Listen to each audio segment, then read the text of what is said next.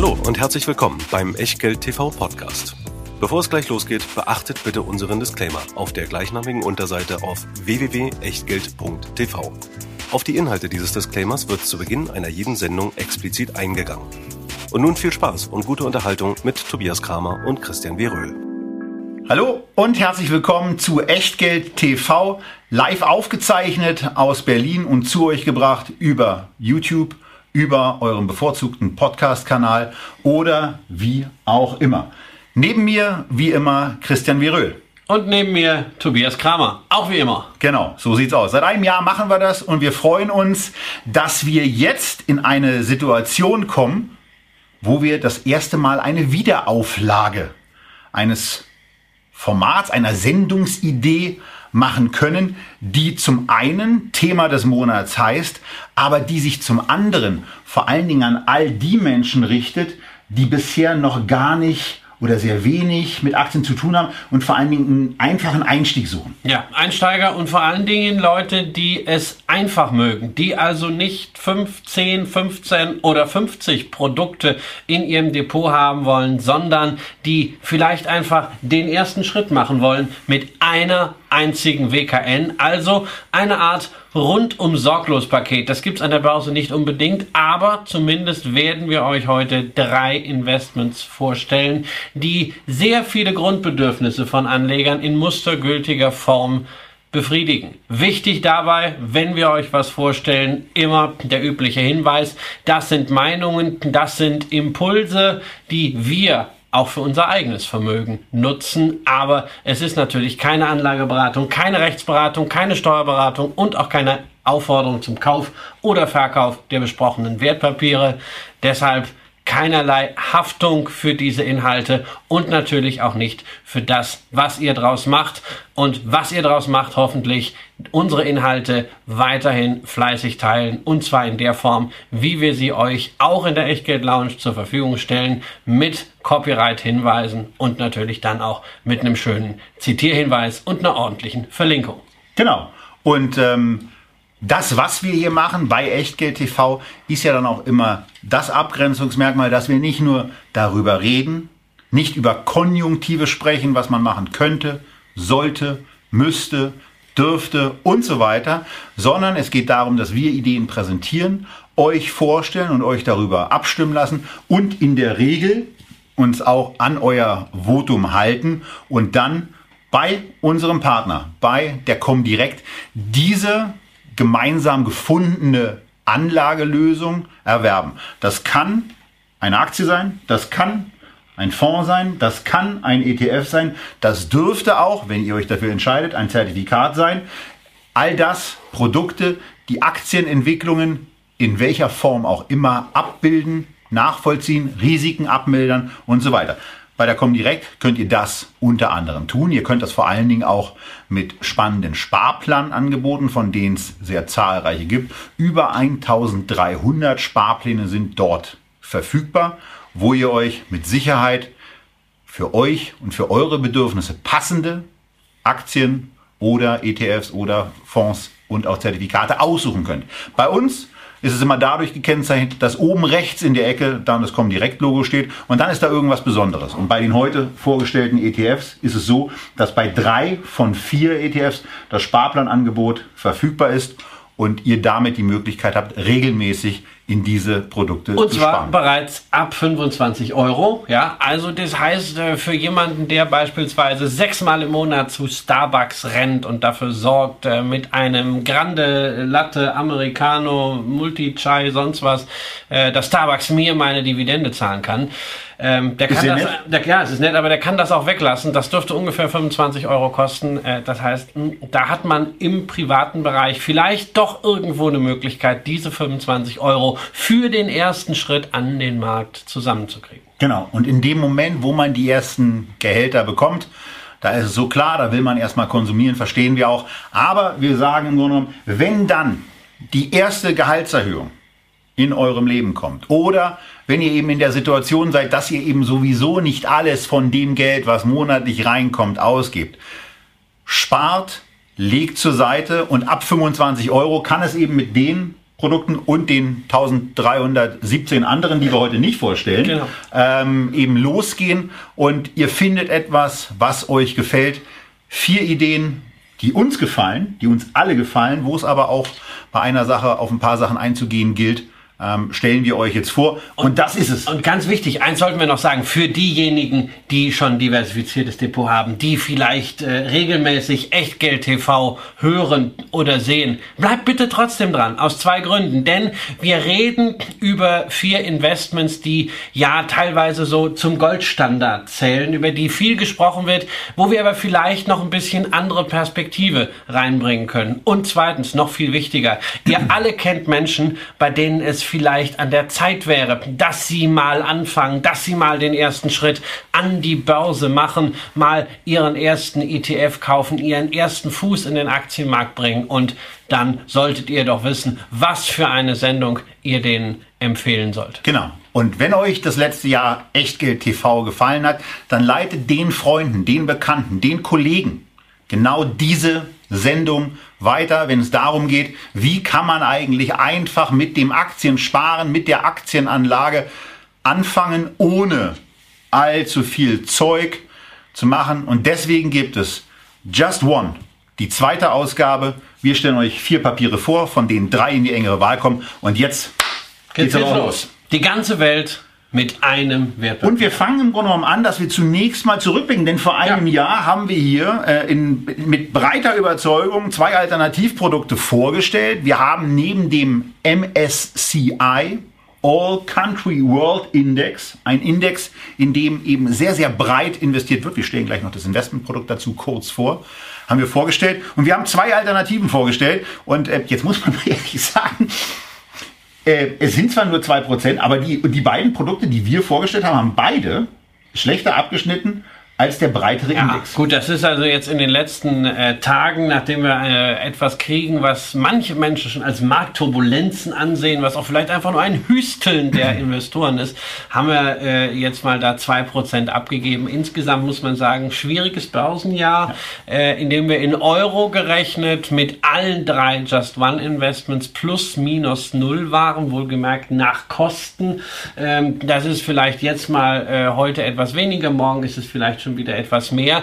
Ähm, aber man darf ja auch hier, gerade wenn wir über einen Sparplan reden, nicht vergessen, dass man zu verschiedenen Zeitpunkten ja dann geh- und verkauft hat. Man hat manchmal vielleicht ein bisschen teurer gekauft, man hat manchmal aber auch Kurseinbrüche, wie wir sie am Jahresanfang hatten, schon nutzen können und hat entsprechend mehr Anteile bekommen. Also letztendlich ein ziemlich normales, unspektakuläres Jahr. Ganz gut, um eine Basis zu setzen mit einem Sparplan. Und wir würden ja diese Produkte, die wir letztes Jahr nicht vorgestellt äh, die wir letztes Jahr vorgestellt haben und auf die wir teilweise auch dieses Jahr wieder eingehen, äh, eigentlich gehen wir auf alle ein, die wir hier auf der Grafik sehen, nicht vorstellen, wenn wir nicht A der Meinung wären, dass sie äh, das Potenzial haben, besser zu sein und wenn wir zweitens nicht auch irgendwo sehen würden, dass sie in der Vergangenheit besser waren. Wen das speziell interessiert, der sollte sich die Schnittmarken im Video dann mal genau angucken, wenn er es als Video hört, denn dann kann er direkt zu dem Performance-Vergleich nach vorne springen, der in ungefähr einer halben Stunde kommt. Aber zunächst mal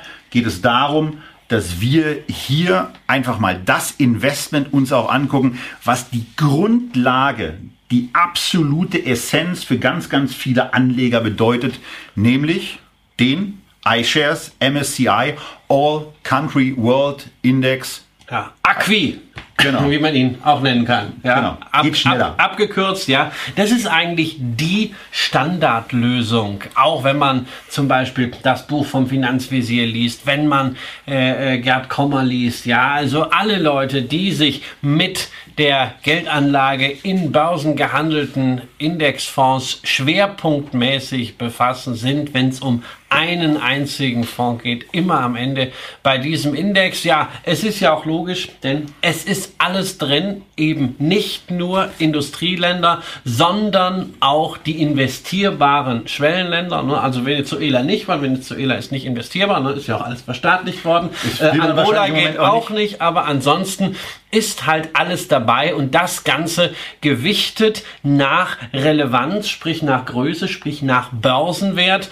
Und deshalb ist natürlich auch logisch, dass das Portfolio streng schematisch so aussieht, wie es aussieht, mit einer erschlagenden Dominanz der Vereinigten Staaten. 55 Prozent von diesem Allround-Investment fließen in die USA. Ähm, aber die dominieren halt nicht nur die weltweiten Kapitalmärkte, sondern auch die weltweiten Warenströme, Dienstleistungsströme, Güterströme. Genau. Es gibt ein paar andere Ansätze, die kann man auch verfolgen, wo man eher auf das Bruttosozialprodukt guckt oder wo man nach Wachstumsgeschwindigkeit guckt. All das kann man machen. Man kann es auch alles zerreden, aber wichtig ist immer anfangen. Einfach mal anfangen, zum Beispiel könnte man auf die Idee kommen, das mit diesem Produkt zu tun. Es ist ein sogenannter optimierter Index, Christian. Was heißt das? Ja, da sind wichtig keine Derivate drin, aber da wird nicht jede noch so kleine Einzelposition eins zu eins gekauft, sondern es sind keine Aktien drin, die nicht auch im Index sind, aber es sind jetzt nicht alle unbedingt 2788 Einzelpositionen immer genauso drin, aber nichtsdestotrotz, der Index gibt, äh, der Fonds gibt den Index sehr, sehr exakt wieder. Natürlich immer abzüglich der Kosten für Verbriefe und Handel. Und ansonsten wollen wir auf den Fonds dieses Mal gar nicht großartig weiter eingehen, denn wir machen dieses Mal was anderes. Wir stellen nämlich nicht den iShares MSCI Acqui äh, in das Zentrum dieser Betrachtung und stellen ihn damit auch nicht als ersten von drei investierbaren, heute zu investierenden ETFs vor, sondern wir wollten dieses Thema aus dem letzten Jahr nochmal aufgreifen und nicht so tun, als äh, wenn wir uns damit nicht beschäftigt haben. Hier ist der ETF für jeden, der ihn interessiert. Er kann ihn auch kaufen, er kann ihn auch ansparen. Aber und er ist gut, das muss man sagen. Er, er ist, ist gut, gut, aber wir, wir glauben, wissen ja, wir wissen ja, Gut ist nett. Der Feind des Guten ist das Bessere. Genau. Und deswegen gehen wir heute auf einen anderen Indexanbieter und auf einen anderen ETF-Anbieter. Wir gehen auf den Indexanbieter FTSE. Ja, so kurz vor dem Brexit kann man da auch noch mal was tun. Und wir sind in der Situation, dass wir den MSCI All Country World mal gegenübergestellt haben dem FTSE All World Index, um den geht es jetzt nämlich gleich. Und mit dieser Grafik, die ihr, wenn ihr den Podcast hört, im Übrigen in der Echtgeld TV Lounge herunterladen könnt, mit dieser Grafik wollen wir euch im Grunde genommen nur zeigen, dass es einen Gleichlauf zwischen diesen beiden Indizes geht. Und jetzt fangen wir mit Just One eigentlich erst richtig an, denn jetzt kommen unsere drei Vorschläge für ein weltweites Aktieninvestment und wir beginnen mit dem FTSE All World Index und wir fangen an mit Vanguard. Christian, du hast dich mit intensiv dem, mit damit dem, beschäftigt. Mit dem großen Namen, der letztes Jahr, als wir Just One gemacht haben, eben in Deutschland noch nicht aktiv war. Der Markteintritt kam wenige Wochen später. Ja, und Vanguard gegründet von John Bogle, ist sowas wie zu sagen der Granddaddy des ETF-Investing. Ähm, die haben es quasi erfunden und das heißt natürlich auch, das machen sie richtig, richtig gut. Ist auch der Anbieter, der von Warren Buffett, ja. einem der größten Investoren der Welt, immer genau, wieder empfohlen kommt wird. sozusagen der Stempel drauf. Nicht? Buffett und Bogle sind auch ungefähr ein Alter. Ja, aber es ist ja nicht so ganz schlecht, von den alten Hasen zu lernen und ihrem Weg zu folgen. Warum nicht auch äh, im ETF-Bereich? Wir haben gesehen, der FTSE und der MSCI sind nahezu von der Performance deckungsgleich. Aber es gibt einen entscheidenden Vorteil und? und der ist in der Verpackung. Und der ist auch durchaus substanziell, denn unser iShares Aquifonds hat eine Gesamtkostenquote von 0,6 Prozent. Und Vanguard Deshalb mag Warren Buffett, die ja auch ist, bekannt für eines. Perfekte Umsetzung zum niedrigsten Preis. Und hier haben wir nur eine Jahresgebühr von 0,25% und wir sind normalerweise keine Pfennigfuchser. Im Gegenteil, wir argumentieren sehr, sehr oft gegen diese genaue Analyse und dieses 0,05, wir kommen nachher noch auf 0,05 Prozent, äh, auf dieses Geeiere um 0,05 Prozent. Aber, aber, aber, aber, bei 0,35 Prozent pro Jahr für eine nahezu identische Investmentlösung, da fangen wir dann auch an zu sagen, Moment mal, ist der, ist der Fonds schlechter? Nein. Er kostet weniger, er hat Genau. Was ganz schön ist, hier die Replikation voll drin. Das ist für Sicherheitsanhänger quasi das höchste Gut, was man bei einem ETF haben kann. Für Leute wie Christian, die auf Ausschüttungen sehr großen Wert legen, ist es zusätzlich noch dabei, dass dieser Fonds vierteljährlich ausschüttet mit einer, im Moment, mit einer im Moment 2,1-prozentigen Ausschüttungsrendite. Das heißt, es kommt regelmäßig etwas aufs Konto. Genau, jedes, jeden, jedes Quartal so 0,5 Prozent auf das, genau. was ihr da eben investiert. Und obendrein, wobei das nicht das Argument sein sollte, sind auch noch mehr Aktien drin. Ja, aber das Entscheidende ist natürlich das Kostenargument. Ja. Warum soll ich für die annähernd identische Leistung mehr bezahlen? Gerade ja, bei einem eigentlich? Produkt, wo wir, ich weiß es nicht, gerade bei einem Produkt, wo wir darüber nachdenken, dass wir doch sehr langfristig investieren wollen. Ja, gerade wenn wir über einen Sparplan nachdenken, zum Beispiel 100 Euro über 30 Jahre. Das ist so ein, das ist so ein Standardsparplan. So, jetzt gehen wir mal davon aus, wir haben im FTSE All World, in den weltweiten Aktienmärkten, eine Rendite von 5% im Durchschnitt. Ich will also relativ zurück. Ja, ich will, ja, was heißt, also ich, ich würde das sagen realistisch. Ich will nicht immer diese, den Leuten den Mund so wässrig machen. Hey, mit 8%, 11% rechnet mal hier, rechnet mal da. Rechnen wir mal mit 5% pro Jahr und wir haben 30 Jahre 100 Euro, dann sind das am Ende, jetzt muss ich nachgucken, 77.000 Euro. Es beruhigt mich ein wenig, dass du das nicht im Kopf hast. Bei 5 Prozent, äh, bei, bei, sorry, es sind 82.000. Äh, 82.000 82.000 Euro bei 5 Prozent. Also 100 Euro, 30 Jahre, 5 Prozent, 82.000. 82 so, wenn ich jetzt nur 4,65 Prozent kriege, weil ich 0,35% mehr Managementgebühr zahle, bleiben mir am Ende nur 77.000 Euro. Das heißt, ich habe also dadurch, dass ich heute einen Fonds nehme, der 0,35 Prozentpunkte billiger ist, über 30 Jahre bei 100 Euro und 5 Prozent Rendite gerechnet, einen Vorteil von 5000 Euro. Mit einer nahezu absoluten Sicherheit, dass beide Produkte am Ende ohne Kosten gleich abschneiden. So. Das ist ja kein anderes Investment. Das heißt, nur durch die Wahl des richtigen Investments, des günstigeren Produkts, spare ich mir viel Geld und habe am Ende 5000 Euro mehr. Das heißt, wenn ihr bis jetzt schon mit dabei geblieben seid, dann habt ihr eine Möglichkeit kennengelernt, mit einem 100 Euro Sparplan 5000 Euro in 30 Jahren mehr an Erlös zu haben bei 5% Rendite. Hast du das auch noch? Ja, für also eine andere Zahl wenn, wenn wir es wenn wir es gerne bisschen für, gieriger? Ja, wenn wir es gerne mal für 8% haben wollen. 8% im FTSE würden dann heißen 141.830 Euro. Wenn wir 7,65% nehmen. Im MSCI Acqui wären es 132.796 Euro. Differenz ungefähr 9.000 Euro. So, und damit sieht man dann eigentlich auch, dass man so mit knapp 750 Euro in 30 Jahren mit ja. so einem Produkt und 8% eigentlich so. sich zum Millionär sparen so, kann. Richtig, da kommt, da kommt ordentlich etwas zusammen und an der Stelle wo wir darüber reden, dass wir wirklich gleichartige Produkte haben, macht es natürlich Sinn, den Pfennigsfuchser zu spielen. Genau so Und da sind wir natürlich sehr froh, dass Vanguard den Markt in Deutschland mit ganz normalen USITS ETF in diesem Jahr äh, betreten hat. Ähm, und zwar auch hier gerade beim FTSE All World mit einem Konzept, das wirklich vom MSCI kaum abweicht. Auch wenn man sich die Gewichtung der einzelnen Komponenten anschaut. Da sind halt anderthalb Basispunkte weniger USA drin. Äh, äh, da ist ein bisschen mehr äh, äh, Emerging Markets drin, etwa ein Prozent. Wenn man der einzige wesentliche Unterschied zwischen beiden Indexwelten ist ohnehin die Zuordnung von Emerging Markets, weil FTSE sagt, Südkorea äh, ist längst ein Industrieland, MSCI sagt, äh, äh, Südkorea ist immer noch Entwicklungsland. Das haben wir in unserer Emerging Markets Sendung mal thematisiert. Aber das ist ja hier völlig egal, weil wir haben ja eben All World. Es ist ja sowieso alle drin. Genau. Dann ist egal.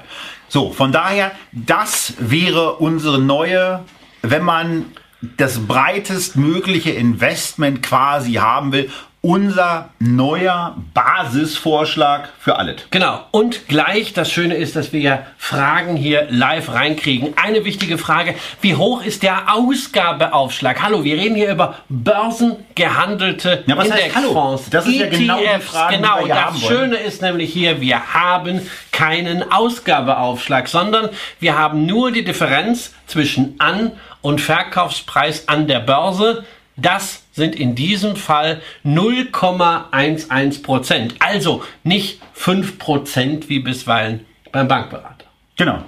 Der aber dafür hoffentlich dann auch die Vermögensverhältnisse sauber aufnimmt, der sich Zeit nimmt, der, eine, der ein Profil entwickelt mit dem Kunden und dafür auch eine Bezahlung braucht. Richtig. Aber wenn ihr sagt, ich bin eigentlich in der Lage, selbst zu entscheiden, ich will jetzt verdammt normal Aktien haben, dann haben wir hier ein Produkt, genau.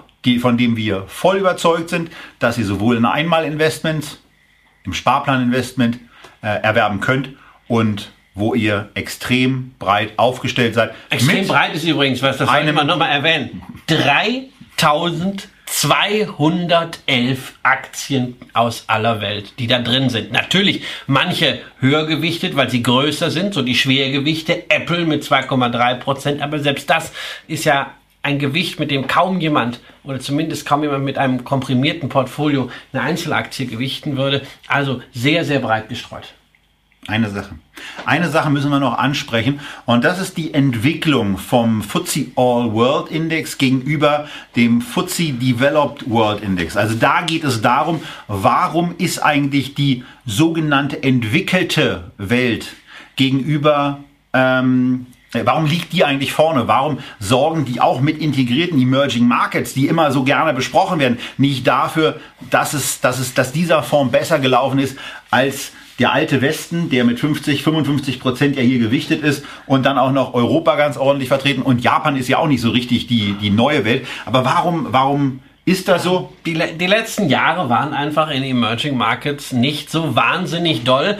Ähm, das ist aber eher ein Problem, dass das Potenzial von Emerging Markets schon ein bisschen vorher ziemlich verschnitzt wurde. Ja, in den Jahren 2005 bis Ende 2007 äh, sind Emerging Markets davon gehoppelt. Die haben sich auf Eurobasis selbst mehr als verdreifacht und ja, damit war viel Potenzial äh, erstmal verschnitzt. Das wurde nach der Finanzkrise schnell wieder aufgeholt, aber von dem Niveau aus ging es dann erstmal nicht weiter. Aber selbst jetzt, wenn wir seit 2004, seit Beginn dieser FTSE Indexwelt inklusive Nettodividenden mal uns das anschauen, stellen wir fest, für den Gesamtzeitraum sind Schwellenländer immer noch ein bisschen besser gelaufen als die Industrieländer. Und es macht natürlich Sinn, beides zusammenzufassen, wenngleich man sagen muss, also der Schwellenländeranteil ist hier ähnlich marginal, wie die doch sehr geringe Wertentwicklungsdifferenz es auch vermuten lässt. Ähm, das sind insgesamt rund sieben Prozent. Und wenn wir mal auf die Basis der Einzelwerte schauen, dann stellen wir fest, dass erst an 18. Stelle das erste Unternehmen aus einem Schwellenland kommt mit 0,5 Prozent Gewichtung. Und das ist, naja, eigentlich auch nicht die typische Schwellenlandaktie, weil es ist Tencent, die Gaming- und Internetaktie. Die vor ein paar Wochen wahrscheinlich noch ein bisschen höher gewichtet. Die waren ein bisschen höher gewichtet, richtig. So, eine Frage habe ich gerade noch gesehen, Helmut. Du fragst nach dem Thema ähm, Dividendenrendite und Ausschüttungsrendite. Die Dividendenrendite ist das, was die Aktien, die in diesem Fonds enthalten sind, innerhalb des Fondsvermögens an Dividende zahlen. Und die Ausschüttungsrendite ist das, was du dann letztendlich bei dir auf dem Konto siehst. Ähm, und die ist in der Regel ein Tick geringer als die Dividendenrendite selbst. Weil nicht alles ausgeschüttet wird. Hinzu kommt, dass die Dividendenrendite, die wir für den Fonds hier ausweisen, forward-looking ist. Also das ist die Erwartung für die nächsten zwölf Monate, während die von dir zitierte Ausschüttungsrendite, die 2,1 Prozent, historisch bezogen auf die letzten zwölf Monate ist. So, und dann natürlich die Frage, die wahrscheinlich immer kommt, wenn ihr irgendwie auch mit Freunden über ein weltweites Investment sprecht, ne, äh, warum ist Deutschland so wenig präsent dort in diesen Indizes, dass es nicht mal für die Top 5 reicht. Ja, ganz einfach. Der deutsche Kapitalmarkt kommt uns vielleicht immer so wahnsinnig groß vor, ist aber im Vergleich international und auch in Relation zur Wirtschaftskraft Deutschlands unterentwickelt. Ich glaube, im Moment ist es so, Apple und Amazon ist größer als wie der DAX. Ne? Ja, ja, das liegt natürlich auch daran, dass der DAX in den letzten äh, acht Monaten 20 Prozent verloren hat ähm, äh, und Apple entsprechend stark gewonnen. Und auch nicht das beste deutsche Indexkonzept ja, ist. Richtig. So. Äh, aber man muss, man muss ganz klar sagen, wir haben gemessen an der Wirtschaftskraft Deutschlands viel zu wenige und darüber hinaus zu niedrig bewertete Unternehmen hier. Deshalb spielt Deutschland in solchen Indizes, die rein auf Kapitalisierung, auf Größenverhältnisse abstellen, keinerlei Rolle. Wir kommen aber jetzt gleich zu einem Investment, wo Deutschland ein bisschen mehr eine Rolle spielt. So, genau. Denn wir sind jetzt bei den zwei Alternativen angekommen. Warum macht es eigentlich Sinn, sich eine Alternative zu überlegen. Wir haben jetzt ja gesagt, hey, das Ding ist so gut, das ist einfach, es ist günstig, es ist alles dabei, es sind Emerging Markets dabei, es sind alle möglichen Länder dabei, es hat kaum Spread. Warum trotzdem eine Alternative? Ja, weil wir sonst eigentlich aufhören könnten, diese Sendung zu machen, äh, wäre ein Grund, weil sonst könnten wir sagen, hier, das ist er, Schönen Abend. Ähm, zusätzlich gibt es aber auch noch Investmentansätze, die in der Vergangenheit bewiesen haben, dass sie mehr Rendite erwirtschaften können. Zwei davon wollen wir euch heute vorstellen. Bei dem einen geht es darum, dass es in der Vergangenheit sich als sinnvoll erwiesen hat, in kleine, kleinere Unternehmen zu investieren. Und genau ein solches Produkt ähm, ist mein persönlicher Liebling in diesem Universum. Genau den habe ich auch in eine, vor einem Jahr schon vorgestellt. Es ist der iShares MSCI World Size Faktor ETF. Also hier wird auf den Faktor Unternehmensgröße geschaut und ähm, es ist dann eben so, dass 70 Prozent in diesem MSCI World Universum, das sind Large Caps, die Dickschiffe des Kapitalmarkts ähm, und nur 15 Prozent sind das Universum, in dem wir hier quasi die Angel reinhalten.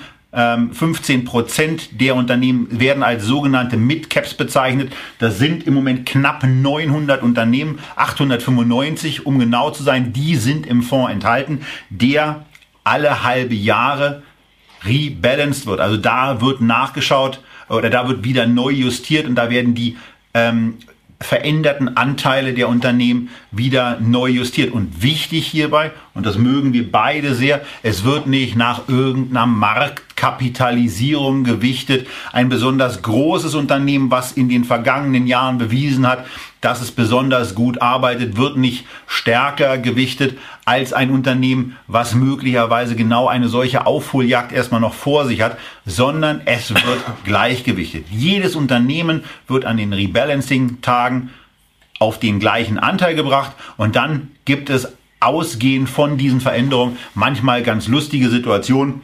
Äh, zum Beispiel kann es passieren, dass sich eine Cannabis-Aktie auf einmal in die Top 5 Holdings nach ja, vorne sind, haben entwickelt. inzwischen auch eine entsprechende Kapitalisierung. Dazu kommt, kommt natürlich die Performance und das reicht natürlich schon, wenn dann, dann gut gelaufen ist. Wir reden hier immer noch über den Bereich von 0,2 Prozent wohlgemerkt pro Aktie gerundet. Ja, ähm, das heißt, das sind eher zufällige Geschichten, aber es gibt vielleicht ein bisschen das Gefühl dafür, ähm, mit was für Unternehmen wir es hier zu tun haben. Ja, die aktuellen Highlights, zum Beispiel AMD. Es ist nicht der größte Chip-Hersteller der Welt, aber es ist erfolgreich in einer Nische. SES den Satellitenbetreiber aus Luxemburg, sehr, sehr Dividenden. Klein, aber fein. Unternehmen immer noch. Ähm, hatten wir schon mal eine genau. Feedback-Sendung. Ähm, und dann natürlich Lululemon Athletica, gerade die Hersteller von den Yoga-Pants. Ja, Wer kennt also, sie nicht? Also, das ist hier nicht der Index, wo die Nike drin ist, wo die Apple drin ist, äh, wo die Kraft Foods drin ist, sondern das sind eigentlich die Unternehmen, die eine Etage tiefer sind, äh, die häufig natürlich dann auch aufsteigen können bei entsprechenden Kurszuwächsen. Und das ist ja auch mit ein Grund dafür, warum diese Midcaps in Deutschland zusammengefasst im MDAX, warum solche Unternehmen langfristig gesehen erfolgreicher laufen können als der breite Markt. Genau, und dazu gibt es verschiedene Ausarbeitungen. Wer ein besonders schönes Buch dazu sich mal gönnen möchte und von Tabellen und Zahlenkolonnen nicht abgeschreckt ist, der sollte sich James O'Shaughnessy zulegen, What Works on Wall Street, das Standardwerk im Grunde genommen, wenn es um die Nachbildung von Investmentstrategien geht. Und auch da kommt heraus, dass kleinere Unternehmen ähm, eine bessere Aussicht haben, eine bessere Entwicklungsaussicht haben. Und das zeigt sich im Übrigen auch hier, wenn wir mal gemeinsam mit euch unseren Blick nach unten links im Echtgeld TV ETF-Porträt ansiedeln. Da steht eine Wertentwicklung von 114 Prozent gegenüber dem Vanguard, der auch tolle 98 Prozent gemacht hat. Aber 114 ist eben mehr als 98. Deswegen gibt es auch eine höhere Rendite, 7,3 Prozent pro Jahr. Nicht unbedingt zu erwarten ist, dass auch die Volatilität geringer ist als beim breiter aufgestellten Vanguard-Index, der ja 3200 Unternehmen enthält. Dieser hier enthält nur in Anführungsstrichen 895. Da merkt man dann eben, da merkt man dann eben, das reicht offensichtlich für Diversifikation ja, schon ganz gut aus. Gerade weil, gerade weil es gleichgewichtet ist. Eins sollte man natürlich äh, dazu sagen, äh, gerade wenn wir den Vergleich mit dem Vanguard machen, eins fehlt nämlich Emerging Markets. Ja. Der speist sich aus dem Reservoir der etablierten Aktienmärkte. Ähm, siehst du darin ein Problem? Nö, weil man kann ja 50, 60, 70, 80 Prozent in diesen World Size Factor packen seines Sparplans, wenn man das weltweite Aktieninvestment haben will. Und wenn man den Teil der Welt, der eben nicht mit dabei ist, über Emerging Markets eben auch noch abdecken will, dann schaut man sich nochmal die Echtgeld TV Emerging Markets Sendung an, guckt, was wir da vorgestellt haben und entscheidet sich als zusätzliche Position, wenn man eine zweite haben will und eben auch zwei Sparpläne dann bedienen kann, äh, für dieses Produkt. Ja, und ich will natürlich auch nochmal darauf hinweisen, da sind sehr viele Unternehmen drin, die sowieso global aufgestellt sind und die in ihrem Geschäft allesamt auch in Emerging Markets aktiv sind. Das heißt, Unternehmen dieser Größenordnung, und die heißen zwar Midcaps, aber es sind ja alles keine Pommesbuden, sondern es sind alles Milliardenunternehmen, ähm, die sind dann auch natürlich in den Märkten aktiv, wo das große Wachstum ist. Und das sind natürlich sehr häufig die Schwellenländer. Insofern hat man hier auch so ein bisschen impliziten Schwellenländeranteil auf jeden Fall dabei. Ansonsten ist zu sagen, dass dieser Fonds mit einem KGV von 15,7 relativ günstig noch bewertet ist. Er hat eine 2,5er Dividendenrendite, von der man so gut wie nichts hat, außer dass sie immer wieder angelegt wird. Denn das ist ein thesaurierender Fonds. Hier gibt es keine Ausschüttung. Also auch das ein Abgrenzungsmerkmal. Wer gerne eine Ausschüttung hätte, der sollte dann doch zum Vanguard greifen und die 0,5 pro Quartal, die 2,1 Prozent pro Jahr mitnehmen und nicht, ausdrücklich nicht, auf den World Size Factor setzen. Denn so quartalsweise Verkäufe, weil man irgendwie äh, die nächste Urlaubsreise oder ähm, keine Ahnung was, sich kaufen will, das macht nicht richtig Spaß und da äh, ist der Frust im Grunde genommen vorprogrammiert. Das braucht man nicht. So, eine Sache ist auch noch sehr wichtig. Wir haben über Kosten gesprochen. Und das ist etwas, was ich überhaupt nicht nachvollziehen kann. Ähm, dieser Fonds kostet trotz eines geringeren Fondsvolumens 0,3 Prozent pro Jahr. Ähm, der iShares kostet 0,6 Prozent ja. pro Jahr. Klar, er hat mehr Aktien, Werte. Aktien sind natürlich hier schwieriger handelbar. Das muss man sehen. Wir haben hier komplett nur das Midcap-Universum und das ist natürlich aufwendiger als äh, der große Fonds, in dem natürlich auch äh, ja, sehr, ja. sehr viele. Du argumentierst aus Sicht vom Vanguard. Ich argumentiere ja aus Sicht des iShares, der 0,6 kostet und wo ja eigentlich dann die Aussage wäre, dass ich doch hier ähm, eine also ähnliche Kostenstruktur haben. Ich argumentiere überhaupt nicht. Mir ist es ja, mir ist es ja völlig egal. Ja, also so, ich frage auch ja zum Beispiel nicht, ne, wenn ich hier mein, mein Monster äh, kaufe für, für 88 äh, mit dem Bollerwagen im, im, Supermarkt mit dem Bollerwagen, dann frage ich auch nicht, ja, was verdient denn jetzt Monster da dran und warum ist das jetzt so billig und warum kostet es jetzt bei einem Aldi manchmal nur 85 und hier 88? Ich denke einfach, hey, das ist die beste Offer, die ich momentan kriege und hier habe ich eine Offer, die ist fein. Ich habe einen Fonds, der von dem, was hinten dran steht, relativ komplex ist, ähm, den ich selber äh, überhaupt Keine mit Chance. Investment so kaum nachbilden kann. Und das kriege ich als Paketlösung für 0,30 und das Ganze tesoriert, was ja steuerlich jetzt auch inzwischen klar gelöst ist äh, durch, durch diese äh, Investmentsteuerreform. Da muss ich einfach sagen, hey, wenn mir die Idee gefällt, in weltweite Midcaps zu investieren, dann kaufe ich es. Genau. Und ansonsten 0,3% ist eben die Hälfte dessen, was der iShares MSCI All Country World kostet und 0,05 Prozent. Da, wie versprochen, sind sie wieder 0,05 Prozent pro Jahr mehr als der Vanguard kostet. Und ähm, bezogen auf die Outperformance-Erwartung, die ich mit diesem und im Übrigen auch mit dem Fonds, den Christian gleich noch vorstellt, hat, bin ich mit diesen 0,05 Prozent mehr kosten, vollkommen einverstanden, würde persönlich deswegen den Vanguard bei mir nicht im Depot halten, weil ich diese beiden Lösungen, also sowohl den Size und in diesem Jahr noch umso mehr den Value Factor, der jetzt kommt, für ja. interessantere Produkte halten. Und damit kommen wir jetzt zum ja, jetzt nächsten. Jetzt heißt wieder, meine Produkt. Güte, das sind doch Einfallspinsel. Ne? Jetzt sind wieder dieselben Fonds, die sie letztes Jahr schon hatten. Ja, in der Tat. Ich hatte letztes Jahr auch schon den MSCI World Value Factor genommen, ähm, weil natürlich Value Investing, auch wenn ich ansonsten sehr gerne bei Einzelwerten zunächst mal auf Qualität und nicht auf einen günstigen Preis schaue. Value Investing, also niedrige Bewertung, einer der, ich würde wahrscheinlich sagen sogar der am besten recherchierte Faktor für überdurchschnittliche Aktienrenditen ist.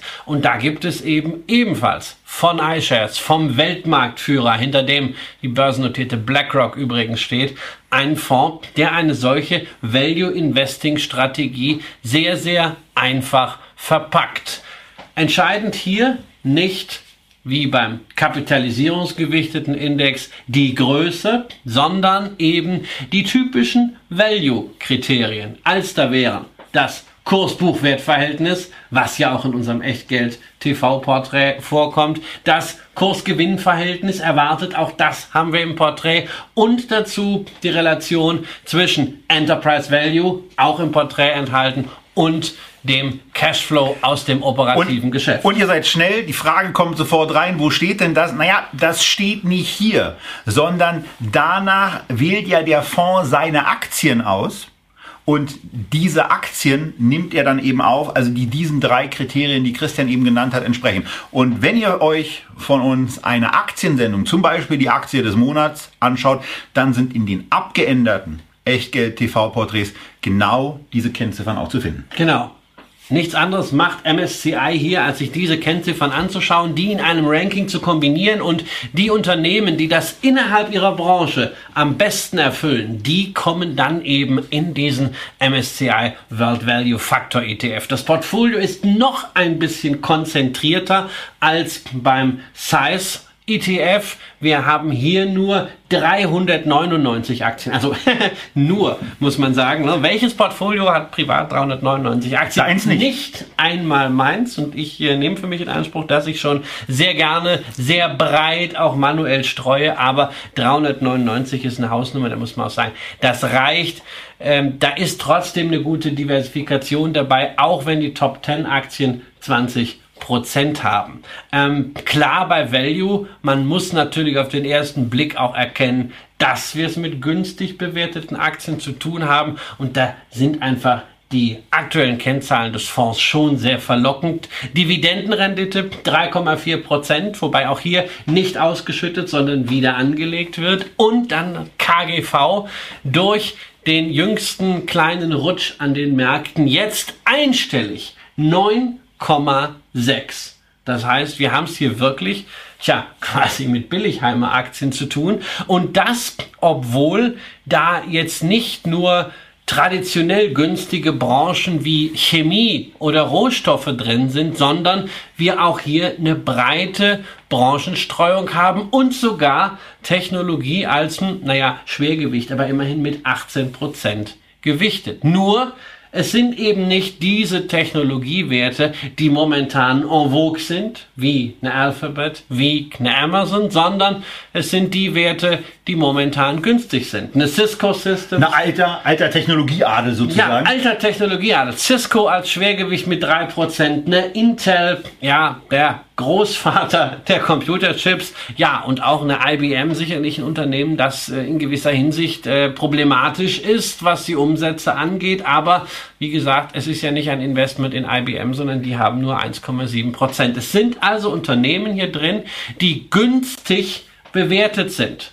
Das hat zur Folge auch, dass natürlich der Anteil der US-Firmen die ja in den letzten Jahren sehr, sehr gut gelaufen sind insgesamt, deutlich geringer ist als bei unserem FTSE All World. Beim FTSE All World waren das 55 Prozent. Hier haben die USA nur 39 Prozent Anteil. Man ist also nicht ganz so abhängig vom US-Markt. Ich liebe die USA, ich mag den amerikanischen Aktienmarkt sehr gerne, aber wenn man da ein bisschen mehr ausgleichen kann innerhalb eines Just One Investments, finde ich das total praktisch. Wo geht das hin, was nicht in die USA geht? Na, zum Beispiel an den Zweitplatzierten, nach Japan. Da haben wir ansonsten im FTSE ein extrem günstig ja, bewerteter genau, Kapitalmarkt. Da haben wir sonst 7 bis 8 Prozent Gewichtung in den weltweiten Indizes. Hier sind es 27,3 Prozent. Und ja, in der Tat, hier auch Deutschland mal immerhin in den Top 5 mit, naja, 3,6 Prozent, aber unser Land ist immerhin dabei. Genau. Ähm, wir haben hier ein paar Fragen, äh, unter anderem, Deutsche Bank wäre dann Value. Nee, naja, wir nee. haben ja über das KGV ganz kurz gesprochen und äh, da wäre dann die Deutsche Bank ähm, trotz der, wir zeichnen am 25. auf, trotz der heute oder gestern gemeldeten Zahlen äh, mal wieder positiv, aber im Selektionsverfahren genau, also von MSCI an der Stelle ja. wären sie eben nicht Und mit dabei. Bei, nach Preis to Book wären, wären sie dabei, weil in der Tat keine äh, äh, Bank in Europa günstiger ist, gemessen am Buchwert, als die Deutsche Bank. Zumindest in diesem äh, äh, Eurostox Banks Index. Ähm, das, ist, das ist schon Wahnsinn. Da sieht man, wie hoch das Misstrauen gegenüber dem Institut ist. Man sieht auch daran, dass äh, äh Kurs-Buchwert-Verhältnis alleine eben auch als Indikator nicht ausreichen würde. Weshalb wir ja gerne den Piotrowski-Indikator dazu nehmen, um das zu relativieren. Hier sind halt zwei andere Kennzahlen, die auch mal auf die Ertragssituation Wer eingehen. davon noch nie was gehört hat, auch das ist natürlich in der Mediathek verfügbar. Auf Echtgeld TV einfach mal Piotrowski eingeben. Klingt ein bisschen eigenartig, aber ihr findet dann, ihr findet schon bei Pio etwas. Ähm, und da könnt ihr euch dann eine äh, etwas längere Sendung, äh, ich glaube sogar zwei längere Sendungen und eine Sendung, wo wir es auch erwähnen, anschauen und euch diesen Score von uns erklären lassen und auch mal eine Investmentstrategie vorstellen lassen, über die wir im nächsten Jahr sicherlich auch nochmal reden werden. So, jetzt warte ich schon die ganze Zeit darauf, dass einer von unseren Zuschauern oder dass du nochmal einhakst beim Value, denn der Value Index hat ja einen Nachteil. Ja, ja, er hat einen Nachteil und zwar den Nachteil, dass er in den letzten zehn Jahren mit einer im Porträt, im Chart relativ deutlich erkennbaren Underperformance aufwartet, denn aus 100 Euro wurden in den letzten 10, ein, 10 Dreivierteljahren, denn wir fangen ja immer an, äh, am 01.01.2008 an, um, äh, um noch mal eine richtige, um, um die richtige Krise, Krise auch noch mit drin zu haben. Ist genau. sonst langweilig. Und da ist es eben so, dass der nur 90 Prozent etwa zugelegt hat, während der MSCI World Index immerhin auf etwa 205, 208 gestiegen sein dürfte. Ja. Und da kommen wir jetzt. So, da ist auch die Frage, Peter, jawohl, wo liegen die Vorteile? Rendite ist schwächer, maximaler Rückgang ist höher. Ja, in der Tat. Äh, man muss sagen, es ist momentan keine Value-Phase. Es ist nicht die Zeit, in der man günstig bewertete Aktien will, sondern wir haben momentan eine ungewöhnlich lange Periode, in der Investoren vor allem eines suchen und das ist Wachstum. Was läuft, sind die Amazons und Facebooks, sprich die Fangs und Fangmans äh, dieser Welt, aber nicht die günstigen Aktien. Äh, das hält ungefähr seit 2015 an und in dieser Zeit ist vor allem der Sektor gelaufen, den man auch an der Börse gerne Momentum nennt. Auch dazu gibt es übrigens einen Index, äh, da gibt es einen Faktor zu. Und seit 2015 hat sich dieser World Momentum Index mit den trendstärksten Aktien äh, um 50 Prozent erhöht. Und ja, Value hat gerade mal die Hälfte davon geschafft. Allerdings. Aber, aber das ist eben nur ein Ausschnitt. Anfang 2015 so. bis Ende 2018 ist eben nur so ein kleiner Zeitraum. Und wir sind da eben in einer Phase, äh, wo man diese Momentum-Aktien hoffentlich hatte, aber wo man möglicherweise auch bei einem etwas langfristigeren, zurückgelehnten Investor einfach mal sagen muss, was ist denn eigentlich seit ein bisschen länger passiert? Und das So, also wollen wir bisschen- uns eben auf der bisschen- längeren Grafik Genau, angucken. bisschen länger heißt bei diesen Euro-Indizes seit Anfang 1999 und da ist das historische Bild ganz klar. Langfristig hat Value deutlich, deutlich, deutlich die Nase vorn, weit vor Size, weit vor Momentum und sowieso weit vor dem breiten Markt. Ähm, Value hat eine Schwächephase, die ungewöhnlich lange ist. Sie hält seit 2007 nun an. Seitdem laufen Growth-Aktien besser und der Vorsprung wird sukzessive aufgezehrt. Aber wir haben es in der Vergangenheit immer gesehen. Früher oder später sind die Märkte ja zu einem gewissen Preisbewusstsein zurückgekommen. Dann lief Value doch wieder. Ähm, das kann man an diesen Indizes, wie gesagt, bis 99 nachvollziehen. Es gibt andere MSCI-Indizes. Ich werde das dieser Tage nochmal bei Twitter posten. Ähm, da geht es zurück bis 1975, wenn wir auf die Arbeiten schauen von French Farmer und von Robert Schiller, also von den Nobelpreisträgern im Bereich der empirischen Kapitalmarktforschung, ähm, dann lässt sich dieser Value-Effekt bis weit zurück in das letzte Jahrhundert bis vor dem Ersten Weltkrieg nachweisen, dass Value wirklich ein Premium hat. Es ist, wie gesagt, der am stärksten recherchierte Faktor, der am validesten belegte. Und wenn man einen solchen Faktor handelt, dann meiner Ansicht nach gerne Value. Es muss klar sein an dieser Stelle, man ist nicht in den Aktien investiert, die gerade fashionable sind, die gerade in sind, sondern tendenziell in denen, äh, die eher ein bisschen out sind. Und sobald sie nicht mehr out sind und in sind und höher bewertet sind, kommen sie dann auch raus. Genau, von daher, wir haben also zum einen die langfristige Grafik, die sehr, sehr deutlich zeigt, dass der Value als bester Faktor zumindest seit 99 funktioniert hat. Im kurzfristigen Bereich das auch nochmal herausgestellt. Ja, da ist er der schlechteste, da liegt er hinter Size, da liegt er natürlich auch hinter dem MSCI World selber und liegt vor allen Dingen hinter dem Faktor. Aber wir blicken ja bei einem Investment nicht so gerne zurück und gucken, was ist eigentlich besser gelaufen, ja, in der, vor allen Dingen in der, in der kleinen Betrachtung, sondern wir gucken auf langfristige Geschichten. Und langfristig ist es dann eben so, und da gucken wir dann doch zurück, da widerspricht man sich selber, aber das muss auch mal sein. Ähm, da haben wir eben gesehen, dass Value bedeutend besser funktioniert. Und das sehen wir auch, und das soll es dann an Grafikschlacht hierzu auch gewesen sein, in einer Darstellung, wo wir euch rollierend die 5-Jahres-Renditen anzeigen. Also wenn ihr euch an die Grafik zurückerinnert oder ich zurückblätter auf 1999, seht ihr die aufsummierte Performance der entsprechenden Indizes.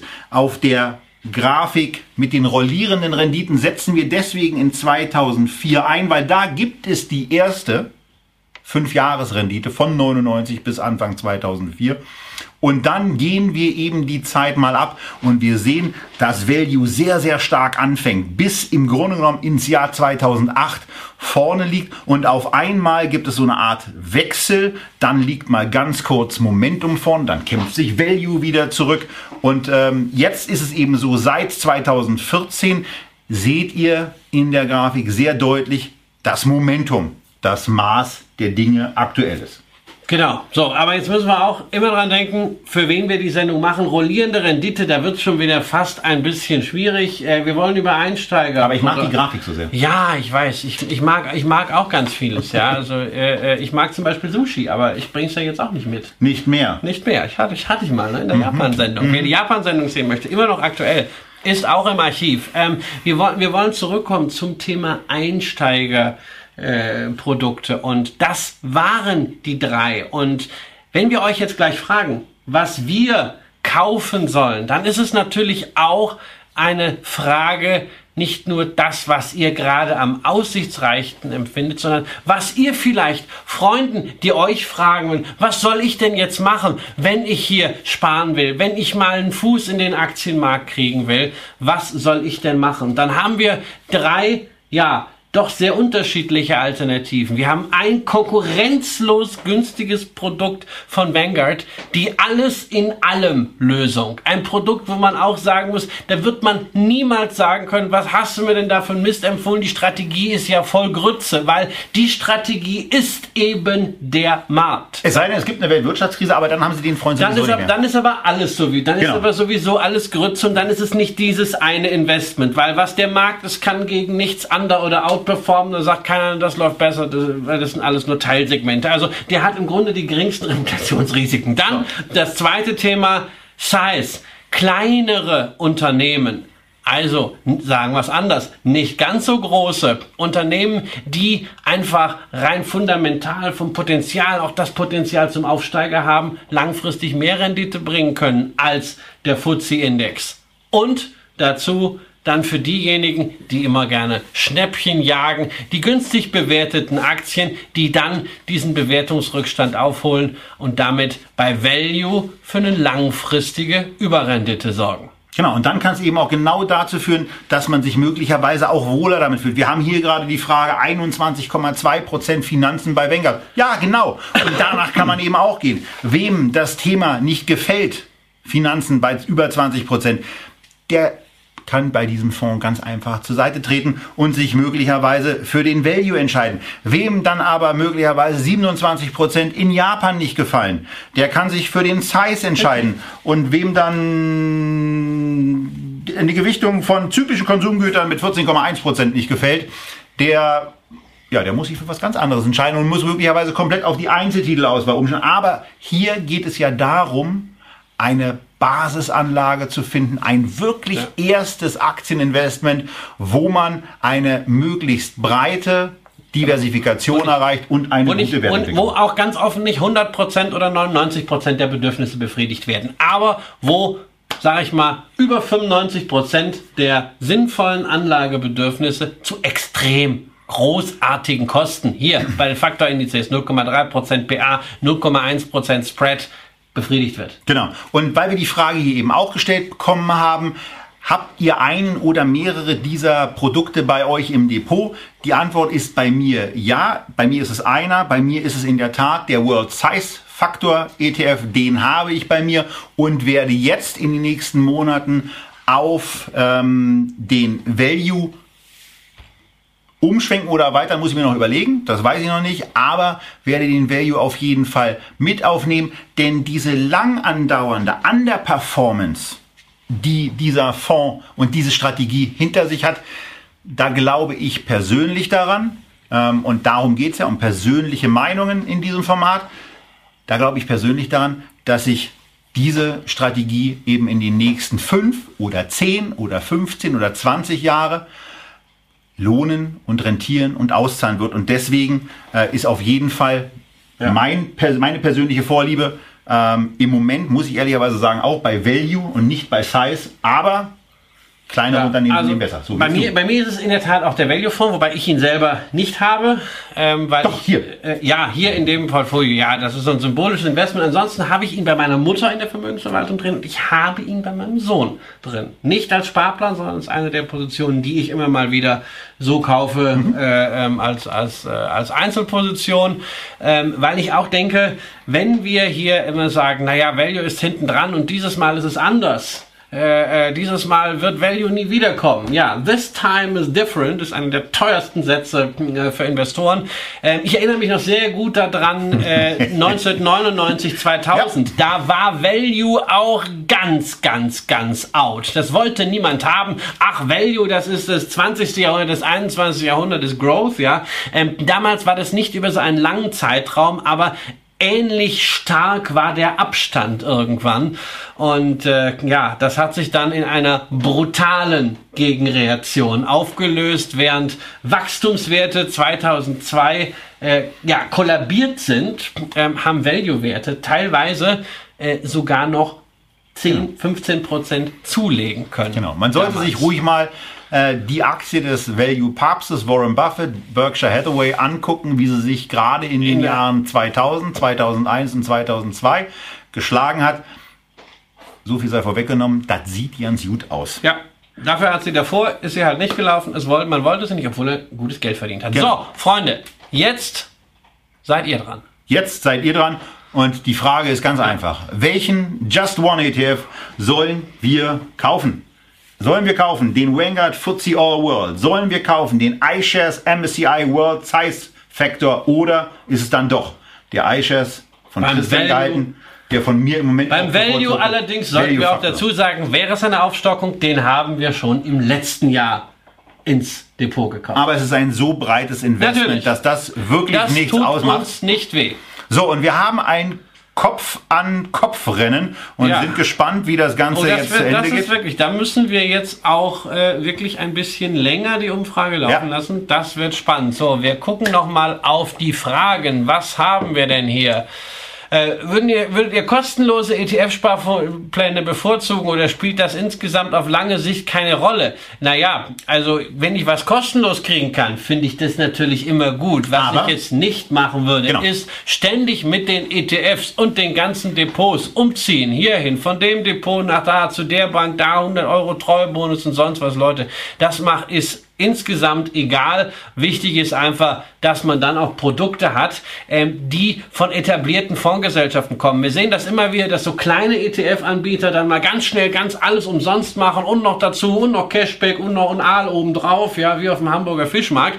Ähm, aber das ist dann nicht nachhaltig, weil sie trotzdem kein Volumen kriegen. Und bei einer Vanguard, bei einer iShares, insbesondere bei den beiden ganz großen Namen, könnt ihr davon ausgehen, dass ihr in diesen Produkten auch noch in fünf und in zehn Jahren und in 15 Jahren weiter anlegen und weiter sparen könnten. Das ist mir persönlich mehr wert, als dass ich hinterher äh, zehn ETFs zum gleichen Thema äh, äh, drin habe, die äh, man irgendwie kaum noch nachvollziehen kann, nur weil ich irgendwo mal was umsonst statt für 0,3 Prozent habe erwerben können. So, und jetzt sind wir bei 80 Prozent.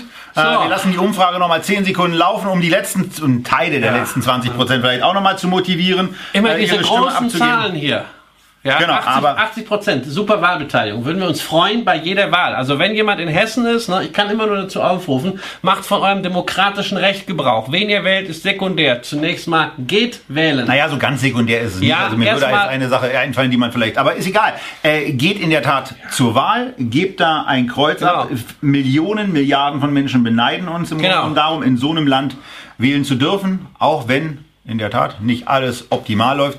Aber weg von der Politik. Wir schließen die Umfrage. Wir haben 84 Prozent eurer Stimmen und das nicht so ganz überraschende, aber äh, doch recht knappe Ergebnis gegenüber dem FTSE All World ist, dass der MSCI World Value Index wieder gewonnen hat. Ähm, mit 47 Prozent. Und das ist dann der Moment, wo wir sagen, schauen wir doch mal, schauen wir doch mal ins Depot hinein und sehen äh, im Depot von Christian, dass wir in den letzten Monaten eben in der Tat immer so diese, diese 1000 Euro investiert haben. Es sind, äh, ist nicht ganz der Betrag, der vorgesehen war. Einfach deswegen, weil in einigen Sendungen eben auch Sparplanlösungen von uns mit aufgenommen wurden. All das wird quasi Ende Dezember aufgelöst sein, weil Christian im Moment in Alphabet, in Amazon, in Facebook und in Netflix spart. Warum er das macht, das könnt ihr in unserer Fangsendung nochmal nachschauen, wo wir dieses Thema hatten, wo ich den von euch gewählten Nasdaq ETF gekauft habe und Christian auch das Thema Ansparen äh, mit Aktien mal demonstrieren wollte. Darüber hinaus haben wir verschiedene andere Positionen drin, um die es jetzt erstmal noch nicht gehen soll, denn jetzt gehen wir dahin, äh, wo wir hinwollen. Nämlich, und jetzt kommen wir genau zu dem Punkt, wo wir vorhin drüber gesprochen haben, dass ich total gerne Ja. schnell den Fonds Also, finden würde, aber Liebe, liebe Banken, Isif e mski v val f dla. Ne? Das Das, ist der besser. iShares MSCI World Value Factor Fonds. das geht Ähm, auch besser. Übrigens, liebe Dienstleister, die ihr diese Informationen zu den Wertpapieren übermittelt, das kann man doch schöner Ja. machen. Und wenn man immer sagt, ETFs sind so ein transparentes Produkt, das stimmt ja auch, aber dann kriegt es doch bitte hin, dass die Leute nicht sich die Zunge zerbrechen, wenn sie das aussprechen wollen, was denn jetzt in ihrem Depotkonto da so steht. Das kann man doch irgendwie mit einem schönen Alias-Namen irgendwie machen. Also man könnte zum Mond fliegen, wir haben eine Blockchain, auch wenn keiner mehr darüber redet. Also ein bisschen was geht da schon. So, jetzt müssen wir wieder auf das 470er Konto gehen, wie wir Ja. vorhin nochmal gesagt haben. Ich hoffe, jetzt im zweiten Versuch klappt es. Das war wahrscheinlich, lag wahrscheinlich an der ausgelockt Situation. So, und da sind äh, wir, gucken wir genau. uns nochmal ähm, diesen wunderschönen Namen Genau. an. Is hif e mski fall dla. So, und wir sind bei 26 Euro, den der Fonds kostet. Da gibt es ja jetzt eine einigermaßen naheliegende Stückzahl. Ja? Naja, so knappe 40. Knappe 40. Gib mal ein, knappe 40. Genau, ich gebe mal ein knappe 40. Ich So. muss vor allen Dingen erstmal eingeben, dass wir jetzt an der Börse kaufen und wir das alles schon gelesen haben. Ähm, soll ich jetzt 39 kaufen oder 40? Nein, mach 40. Ich traue mich heute was. Äh, super. Ähm, und wir gucken natürlich wie üblich, auch das sei Einsteigersendung erwähnt, wir kaufen jetzt außerhalb der normalen Börsenzeiten. Ähm, Deswegen ist Xetra schon dicht. Genau, Wir haben es und- jetzt gerade 19.04 Uhr. Xetra-Handel geht bis 17.30 Uhr. Wenn ihr über Tag ordert, ist Xetra auch immer eine sehr gute Möglichkeit, gerade bei hochliquiden Wertpapieren. Allerdings 17.30 Uhr ist Schluss und immer dran denken, bei Investments mit hohem USA-Anteil macht es Sinn, erst nach 15.30 Uhr die Order aufzugeben. genau, idealerweise zwischen 15.30 Uhr und 17.30 Uhr, weil dann äh, ist dann eigentlich das Genau. weitestgehende Zeitfenster für die deutschen Maximale Anleger. Liquidität. Dann wird man sowohl in Europa als auch in den USA gehandelt. Nur die Japaner schlafen. Und Problem dabei, um 15.30 Uhr bis 17.30 Uhr machen wir eben keine Echtgeld-TV-Sendung. Und von daher müssen wir jetzt gucken, wie eigentlich der Service aussieht, wie das Preisangebot ist an den verschiedenen Börsen. Und deswegen gucken wir mal so ein bisschen durch, was man eigentlich gerade bei Tradegate so bezahlen muss. 26,04 ähm, in Frankfurt. Bin ich in Frankfurt? Egal, also wo, wo bin ich? bist bei Getex. Bei Getex sind es nur 25,92, also so schnell kann man Geld sparen. Ähm, so, dann sind wir das gleiche nochmal in Frankfurt, 25,92. Ähm, in München sind es, die trinken offenbar gerade Bier, 26,55. Ähm, Oh, das ist ein Spread von über einem Euro. Gruß nach München, hallo Wachtest. Äh, jetzt wäre es ein guter Moment. Die Kollegen von Getex, die sitzen wahrscheinlich relativ in der Nähe, die sind noch, hopsala, Düsseldorf. Man schaut wieder Echtgeld TV, Ja, dann gibt's nämlich- dann gibt's kein Gemecker, dass wir nicht bei Ihnen kaufen, weil jetzt im Moment ist es der günstigste Preis, also von daher, So. Düsseldorf hat im Moment die Nase knapp vorne, 90,05 und hier sieht man dann eben auch mal, was Service bedeutet. Also wenn ihr eine etwas größere Position gerade mal kaufen wollen halt würdet, 55.000. da kriegt er richtig Anteile zurück, aber wir kaufen jetzt eben mal, gucken nochmal nach, ob das immer noch gilt, das Angebot, das sieht so aus, und geben deswegen wegen diesen, so viel dazu, dass wir keine Pfennigfuchser sind, ähm, wegen dieser 0,005 Euro ähm, So, gehen wir jetzt Düsseldorf. dahin, nach Düsseldorf und gucken mal, dass Die wir jetzt, das, jetzt, jetzt, wollen wir, jetzt wollen wir es, jetzt wollen wir es aber auch wissen, dass wir natürlich zu 25,9 Jetzt übertreibt das der Herr Kramer. 915 oder 905? Was, was, jetzt muss ich nochmal nachgucken. Siehst du. Ach, naja, hier, guck mal, gleich noch Ja. günstiger geworden. Ähm, 8,9. 895, so viel Zeit muss sein. Ähm, und geben die Order mit dem Limit an. Wir machen keinen Orderzusatz, wir geben kein Handelszimmer, wir sagen tageswürdig, wir wollen das jetzt in der Sendung auch erledigen. Ähm, und gehen dann weiter zu dem Teil, wo ich euch kurz ausblende. So, jetzt haben wir das erledigt. Ja. Geben dann frei, können euch So. wieder dazuschalten. Ähm, die Ausführung wird gerade geprüft und ähm, ja, jetzt müssen sie dann doch eben überlegen, meinen sie das wirklich ernst? Oder es verändert sich natürlich auch permanent irgendwie etwas ähm, auf, dieser, auf dieser Seite. Wir können noch nicht absichern. Wir haben die Kauforder aktiv. So, Aber jetzt jetzt, ist ist es passiert. Also, schönen Dank an der Stelle nach Düsseldorf für die günstigste Briefseite, die wir heute Abend hatten. Wir haben diese Position, wir könnten jetzt Verluste begrenzen mit einer Stop-Loss-Order, aber das wollen wir Nein, ja das gar wollen nicht. wir ja nicht. Das wollen wir gar nicht. Von daher können wir im Grunde genommen zurück ins Depot gehen, sehen da auch sofort, dass dieser Der Klotz ist dieser, größer geworden. Genau, dass dieser Doppelt so Teil groß wie die anderen. deutlich größer geworden ist und dass hier jetzt eben 2000 Euro stehen. Und wenn wir das Ganze jetzt eben mal schnell nachwert sortieren, steht dieses Produkt natürlich an der Spitze, gefolgt, und jetzt gehen wir mal ein bisschen durch, gefolgt von der Hornbach Holding. Die Sendung ist noch gar nicht so lange leer und spannenderweise ist die Aktie trotzdem ähm, mit 2,9 Prozent na gut, der zweitwertvollste Wert. Wir sollten vielleicht noch mal gleich anders sortieren, aber 2,9 Prozent vorne Hornbach. Zweitstärkster, ja. zweitstärkster Wert. Hat sich ganz gut gehalten, war halt äh, natürlich auch schon äh, entsprechend ausgebombt und äh, da haben wir halt beim Timing äh, Glück gehabt. Ne? Genau. Muss man ganz offen sagen. Ich sage ja immer, Timing is a bitch, aber manchmal ist es mit so einer Bitch auch ganz nett. So, für diejenigen unter euch, die jetzt ein bisschen mehr Appetit bekommen haben und sagen, eine Stunde echte TV reicht mir nicht, wir haben noch viel mehr. Also die Hornbach-Sendung war im letzten Monat, da ging es um Death by Amazon, um Unternehmen, die sich dem Wettbewerber stellen, teilweise extrem günstig bewertet sind. Euch hat Hornbach am stärksten überzeugt. Wir haben aber auch eine Sendung gemacht zu internationalen Beteiligungsgesellschaften. Gewinner in der Sendung war die Investor. Investor. Aus, Christian hat sich dran gehalten. Ja, aus Schweden. Ich ja. bin da ein bisschen ausgeschwenkt. Ja, du, du bist da ein bisschen ausgeschwenkt, äh, was sich für dich natürlich gelohnt hat. Du hast Softbank gekauft, die japanische Technologie- und Internetbeteiligungsholding mit einem sehr, sehr starken Mobilfunkgeschäft, das demnächst separat an die Börse kommen soll. Da wurde schon mal ein bisschen gefeiert. Momentan hat Softbank ein bisschen Gegenwind, weil sie relativ viel mit den Saudis machen. Und äh, ja, wir werden abwarten, wie sich diese Geschichte weiterentwickelt. Aber ich bleibe natürlich immer dem treu, was ihr hier vorschlagt. Herr Kramer hat ja auch äh, bei der Aktie des Monats eure Wahl einmal. Christian ist ein Lügner. Christian ist ein Lügner. Wieso? Ich bleib doch Weil, nee, bist du nicht. Weil du, ähm, weißt du, auch, wenn du mal ganz kurz nachdenkst. Wir haben eben über deinen Sparplan gesprochen. In der Sendung hat aber der Nasdaq ETF gewonnen. Wirklich? Ja. Na, wir, wir wollten doch mal einen Sparplan machen. Ja, ja, haben wir schon Ach, gemacht. ja, du hast keine Lockheed Martin gekauft. So, Nee, also anso ansonsten, wir gehen es mal durch. Ähm, Japan Small Cap, ja. Äh, ach nee, oben Altria. noch. Altria. Naja, Altria ist auch ein äh, äh, Investment, wo wir eigentlich schon ein bisschen mehr bekommen haben, weil wir auch eine, eine Dividendenzahlung Genau. erhalten haben.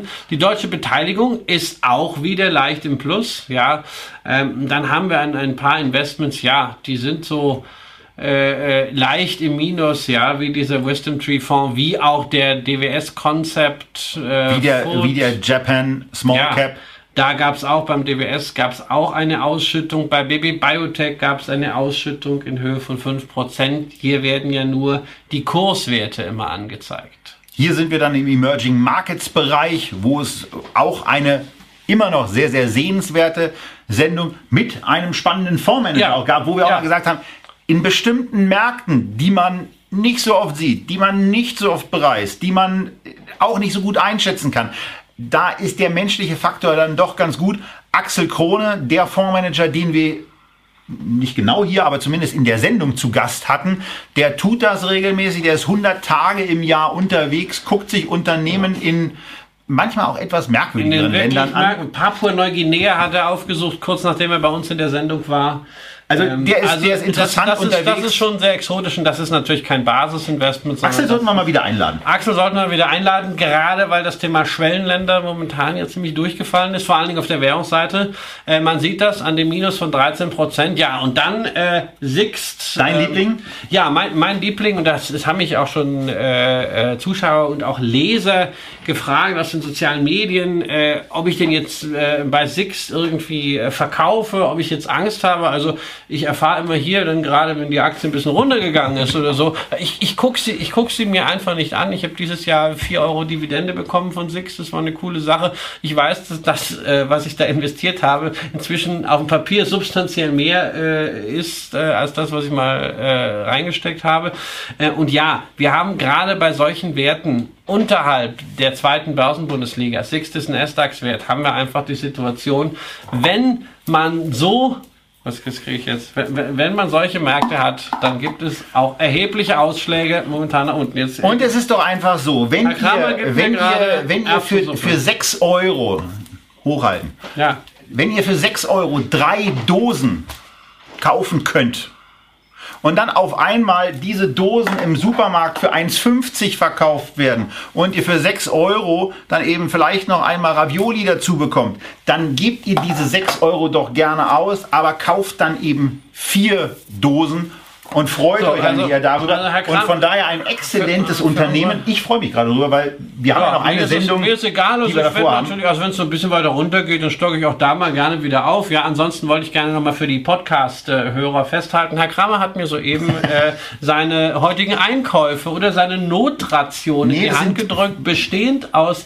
drei Dosen äh, Erbseneintopf Hubertus. Es sind nur Und, äh, zwei. Es sind nur ja, zwei Erbseneintopf Hubertus. Erbseneintopf mit Fleischbällchen und Ja. Ravioli. So, und äh, demnächst machen wir mal eine Sendung über kulinarisches Niveau.